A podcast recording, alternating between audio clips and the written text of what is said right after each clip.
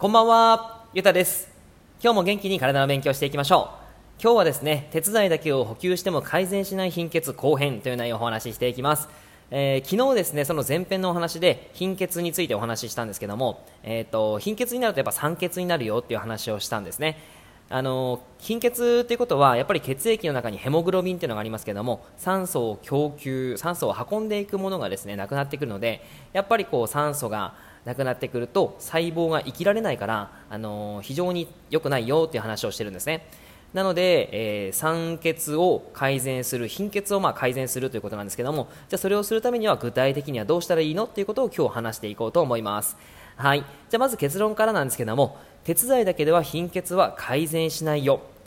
そして腎臓の負担を軽減させようということが今回の結論になります。えっとまあ、まずですねその貧血なんですけども、えー実はいろんな種類があるんですね。皆さん知ってましたか、えー貧血はですね大体大体といってもあのもっとあるんですけども、えー5つぐらいの貧血の種類があるんですね。で今日はその中の、え2つご紹介していきます。鉄欠乏性貧血。そして人生貧血ですね。人生っていうのはじあのえー人生いろいろの人生じゃなくて、えー腎臓の腎ですね。人生貧血になります。はい。でまず鉄欠乏性貧血は、まあ、その名の通り鉄鉄ですね。鉄が、えー欠乏していくっていう貧血になります。やっぱりその結構貧血の方って鉄分取りなさいねっていうふうに言われたりすると思うんですけどもこの場合には鉄が必要になってきます。はい。ただこの鉄を取っていくだけではダメなんですよ、えー実はですね鉄剤の他にも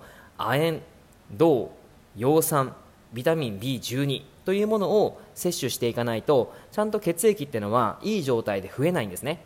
なので、あのーまあ、こういった食品を取ってほしいんですけども、えー、じゃあ何取ればいいの？みたいな、あのーなんかこう亜鉛、銅、葉酸、ビタミン B12 とか言われても分かんないじゃないですか。なので、えー簡単に言います。これだけ取ってください。ザ和食。これがやっぱりいいです、えー和食ですね。皆さん和食お好きですか？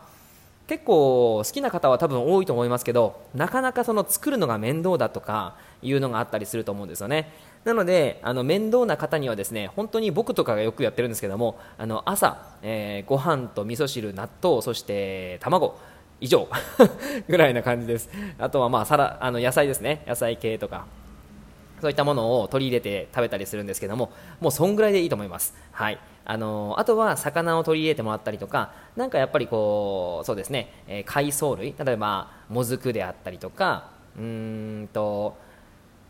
はい、まあ、みみうん具沢山味噌汁に入っているわかめとかですかね、まあ、そういったものを取ってもらえたらいいかなと思います。はい。まあ、というのがザ和食ですね。でもうちょっと詳しいことを言っていったりするともちろん肉もすごくいいです、えーまあ、肝臓に対、あのーまあ、レバーとかありますよね。レバー。これには血液がたくさん、まあ、鉄分が入っているのでめめちゃめちゃいいんですよね、まあ、そういったものを取ってもらったりとか。あとは、えーっとブロッコリーパプリカキャベツ。あとは焼き海苔であったりとか、まあ、そんなものを取ってもらったりするといいかなと思います。はい。結構これはですねその簡単にというか結構意識しないといけないので大変ではあるかもしれないんですけども和食をとってない方は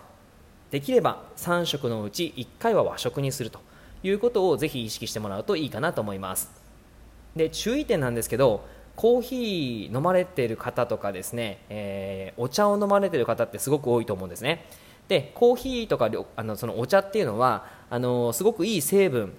が入っているんですけども、え実はですねあの鉄の吸収を抑制しちゃうっていうことがあるので例えばですけどその和食というか、まあ、その鉄鉄が入っている、えーお肉であったりとか魚であったりとかですねそういったものを食べるときにそのコーヒーとかお茶を一緒に飲んでいくと鉄の吸収を阻害してこう流しちゃうんですよ。なのであんまりこう一緒に取らない方がいいということは覚えておいてください。はい、これが鉄欠乏性貧血の改善方法になってきます。では次に、えー腎性貧血ですね。腎性貧血。これはですね、あのーまあ、腎臓簡単に言うともう腎臓がその血液を作ってねっていうその命令命令というか指示をですねその骨髄の方に出していくんですけどもその腎臓がですね血液を作ってねっていう指令が出せなくなっちゃう。んですね。そうすると血液がその骨髄を作るっていう骨髄が血液を作るっていうこともできなくなっちゃうのでいくら鉄を取ろうが、えー、その他の亜鉛ビタミン B12 とか葉酸とかそういったものを取ろうが全然関係ないっていう形になっちゃうんですよ。なのであのまずその腎性貧血の場合の改善改善方法としては腎臓の改善という形につながりますよね、はい。まあ、腎臓を元気にしようっていうことなんですね。でその腎臓をじゃあ元気にするためにはどうしたらいいのっていうことなんですけどもまずその負担のかかる生活習慣を改善してみましょう。これがとても重要なポイントです、えー、毎日お菓子食べてませんか、えー、それはすごく負担になってきたりするので特に塩分が高い食品。これはですね腎臓に負担かかりますので、えー、これは改善した方がいいです。そしてあとはタンパク質を体重1キロにつき0.8から1.5グラムまでにとどめるということをしてみましょう。あんまりこれ多すぎちゃうとその肝臓と腎臓がですね、えー、その解毒をしていかなければいけないんですけどもそれがすごい大変なんですよ。なので、えー、それ以上取ってしまうとあんまり良くないかなという感じです、まあ、もちろん筋トレを激しくしている人だったりとかスポーツ激しいスポーツをやっている方とかはもちろん 2, 2グラムとか体重1キロにつき取ってもらっていいんですけどもそれ以上取ってしまうとですね、えー、危ないかなと。危ないって言ったらおかしいですね。ちょっと負担かかるかなというふに思います。あとはですね水です。純粋な水これ飲んでますか、えー、1日どのくらいお水取られてますでしょうか？結構ですね取られてない方多かったりしないですかね？あのお茶とかコーヒーとかで水と水分取ってますっていう方もいらっしゃるんですけどそれはですね純粋な水分ではないので逆にあの水とかあコーヒーとかお茶って利尿作用があるので水分を体から抜いてしまうんですよ。じゃななとそうなってしまったらもう水分取ってないっていうことと一緒ですよね。なので、えー、純粋な水っていうのを積極的に取ってください。えー、1日ですね1.5リットル以上取ってもらえるとすごくいいかと思います、まあ、ペットボトル3本分ぐらいかな。それをですねあの取ってもらうと非常にいいかなと思います、まあ、これは個人差あるのでその方によって違うんですけども、まあ、1リットル以上は必ず飲んでもらった方がいいと思います。